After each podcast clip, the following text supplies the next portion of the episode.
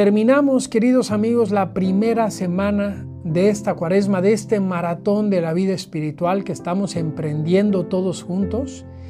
Y esta reflexión de hoy quiere ser para todos nosotros un estímulo a seguir adelante, a no desfallecer, a no bajar la guardia.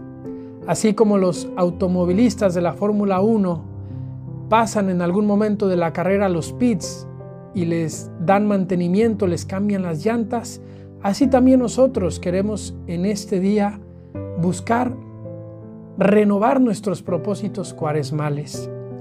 Y para ello quisiera simplemente en esta reflexión recordar eso de lo que hablábamos hace una semana.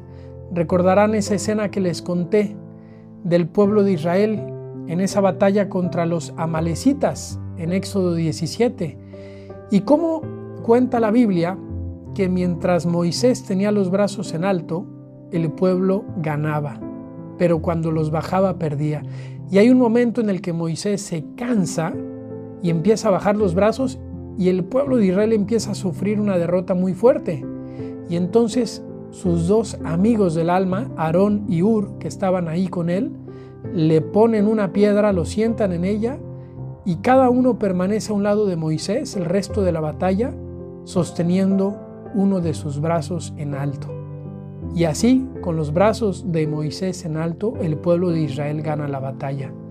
¿Cómo están nuestros brazos el día de hoy después de una semana de cuaresma, queridos amigos?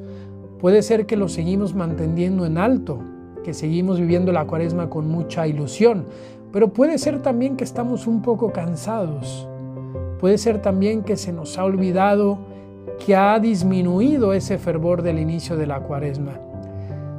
Pues ¿qué hacer si estamos así? ¿O qué hacer si estamos bien?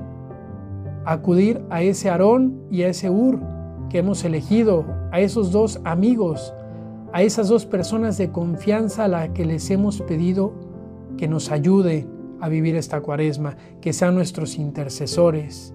Hoy sería un buen momento de decirle a ese Aarón, a ese Ur que hemos elegido cómo vamos, de pedirle que rece un poquito más por nosotros si estamos cansados de la cuaresma, de pedirle que interceda un poco más. Hagamos eso, queridos amigos, para no desfallecer en este maratón, para no bajar la guardia y seguir en este camino. Y al mismo tiempo, metamos en este término de Aarón y Ur a los santos. También ellos pueden ser nuestro Aarón, nuestro Ur. Serán un Aarón y un Ur que están ya en el cielo pero que los santos sean nuestros aliados. Por eso les invito a que en esta segunda semana, que ya estamos comenzando hoy, que es el día 8 de la cuaresma, invitemos a dos santos de nuestra devoción a que nos ayuden a mantener los brazos en alto en esta cuaresma. Cada uno tiene sus santos preferidos.